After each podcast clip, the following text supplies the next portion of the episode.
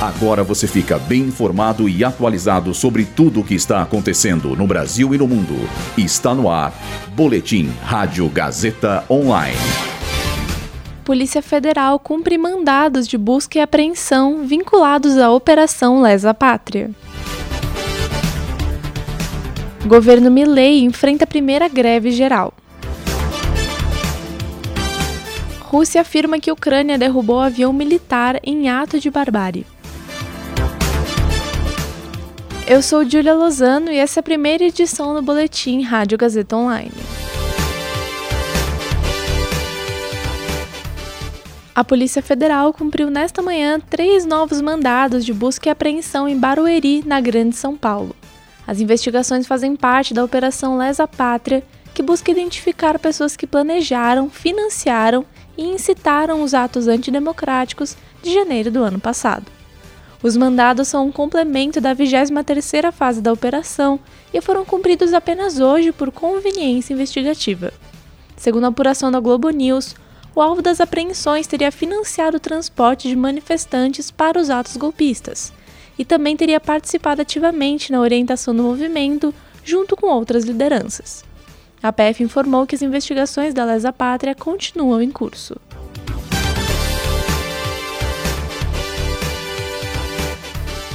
Com apenas dois meses de mandato, o presidente argentino Javier Milei enfrenta a primeira greve geral do seu governo.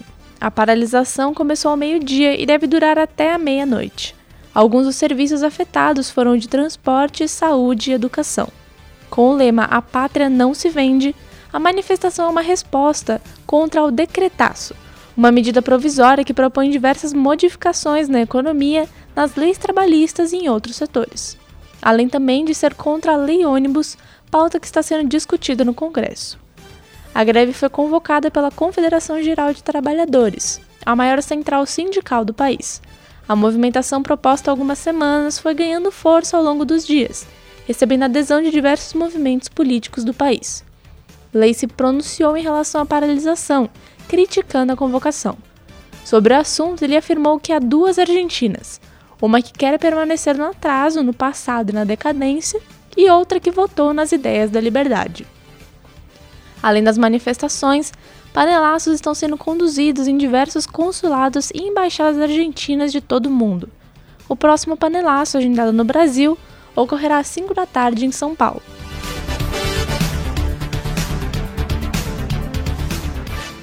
Hoje, a Rússia acusou a Ucrânia de ter derrubado um avião militar russo que caiu na fronteira entre os dois países.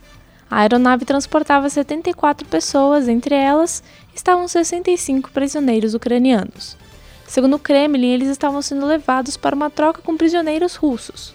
Ainda de acordo com a Rússia, não houve sobreviventes. Em depoimento divulgado na agência de notícias RIA, o ministro da Defesa russa afirmou que radares decretaram o lançamento de dois mísseis ucranianos e chamou a queda da aeronave de aspas, um ato de barbárie.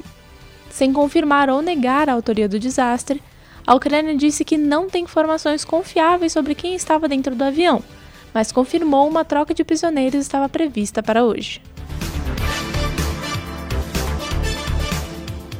Esse boletim contou com o roteiro de Julia Lozano, Gabriel Borgonov e Heloísa Rocha. Suporte técnico de Agnoel Santiago. Supervisão técnica de Roberto Vilela. Supervisão pedagógica de Rogério Furlan. Direção da Faculdade Casper Libero, Marco Vale. Boletim Rádio Gazeta Online. Rádio Gazeta Online. Você conectado.